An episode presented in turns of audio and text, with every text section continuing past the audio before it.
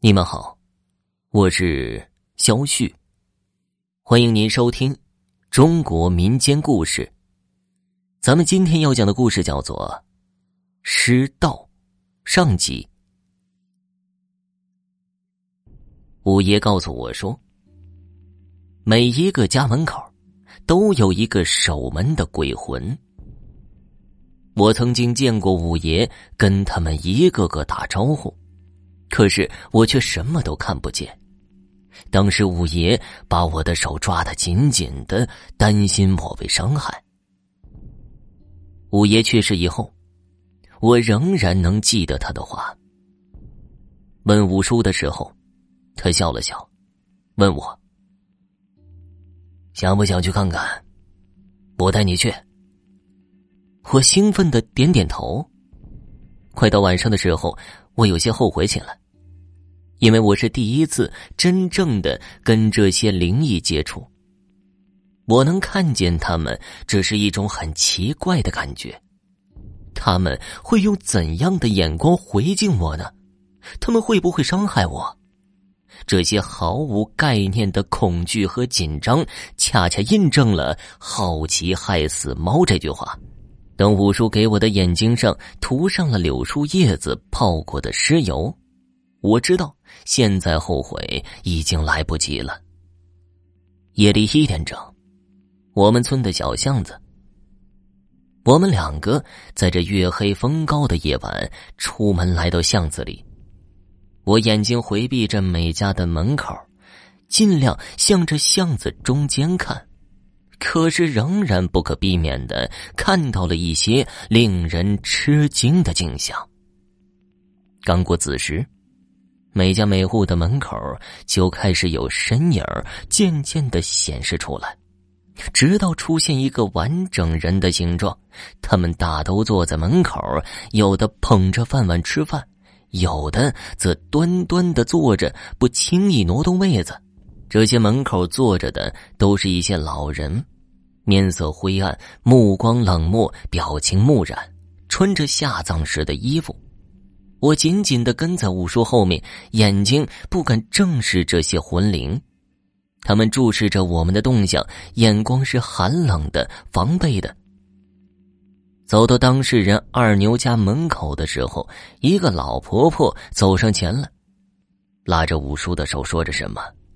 我根本听不见，我察觉的看着这些坐在门口的老人们。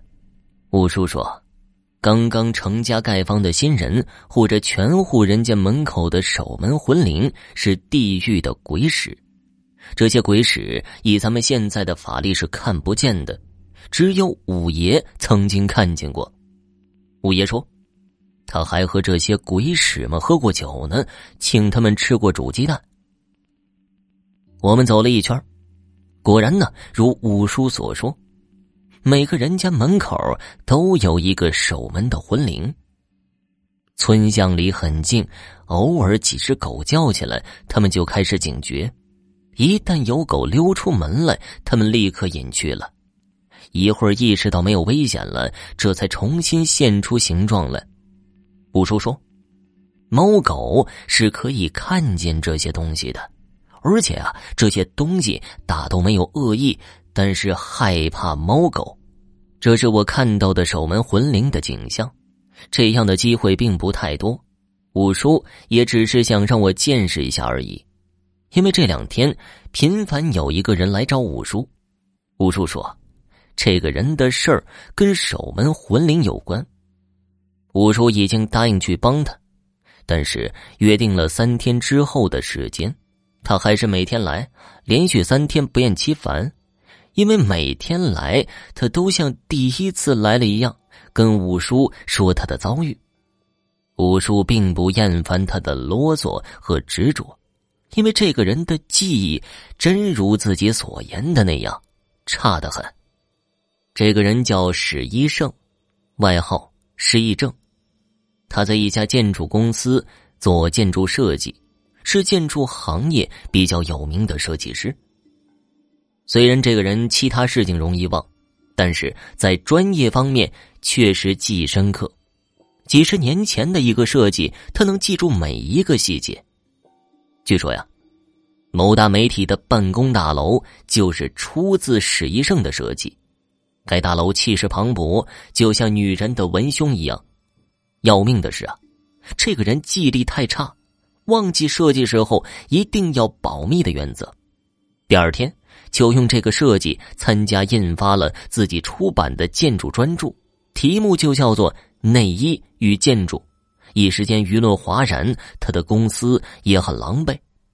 但是由于这个人确实有设计天赋，辞退不得，所以派他来到这个山村，专门负责设计山村的别墅，也因此引发了一个令人唏嘘的人伦惨剧。史医生设计的一整套别墅建筑方案已经获得通过，对方已经把所有费用的支票给了他。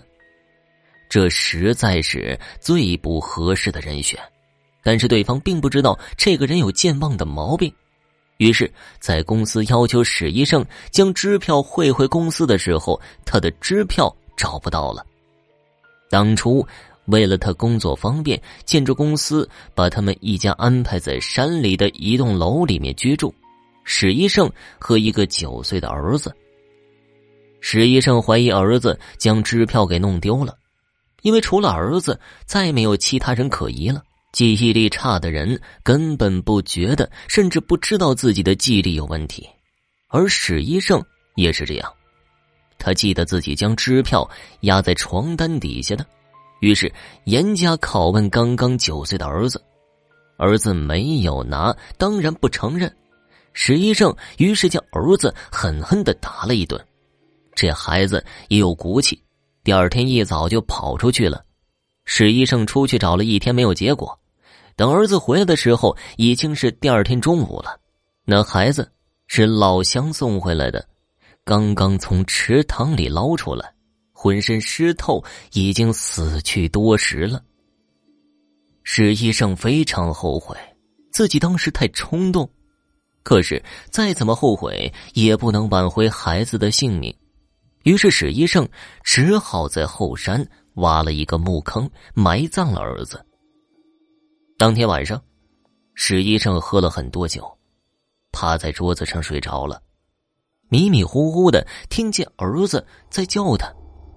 他答应着四处看的时候，发现儿子浑身肿胀的飘在池塘里，对他笑着：“爸爸，快来吧，我很冷。”给我拿衣服来。当时他就被吓醒了。等他起来准备去儿子的房间看看时，里面的情景让他大吃一惊。儿子正躺在床上，就跟睡着了一样。他顾不得害怕，赶紧将孩子的尸体抱回墓地，重新的埋葬。可是到了墓地，他却发现墓地完好无损，根本没有人动过。他不知道怎么办。想请附近的村民过来帮忙，可是这种事情怎么能让别人相信呢？而且这是自己儿子的墓地呀，又怎能让别人任意挖掘？没有办法，这男人只好在旁边再挖一个坑，将这个孩子的尸体草草埋葬。谁知第二天一早，那孩子又躺在床上，他再也不能相信自己的眼睛了。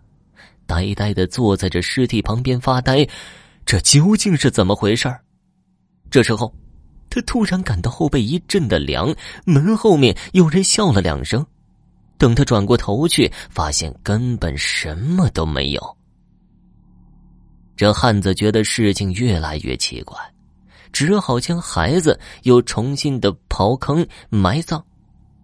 以后每天早上都是这样。孩子去世这一个星期，这个汉子根本什么都没有干，只是忙着转运和埋葬尸体了，所以他才迫不及待的找到五叔，希望五叔帮他解开这个难题。他已经失去了儿子，实在经不起任何折腾，想认真把这些别墅设计完，过上正常人的生活。我跟着五叔去墓地查看了一番。发现这些新种，除了第一个有墓碑的主坟之外，还另外有六个没有墓碑的新种。我们拿着铁锹准备刨开这些坟坑看一下，却被这史医生生生的拦住。先生，还是让小儿安息吧，千万不要再打扰他了。万一有什么不合适的，他又要来闹，可怎么办呢？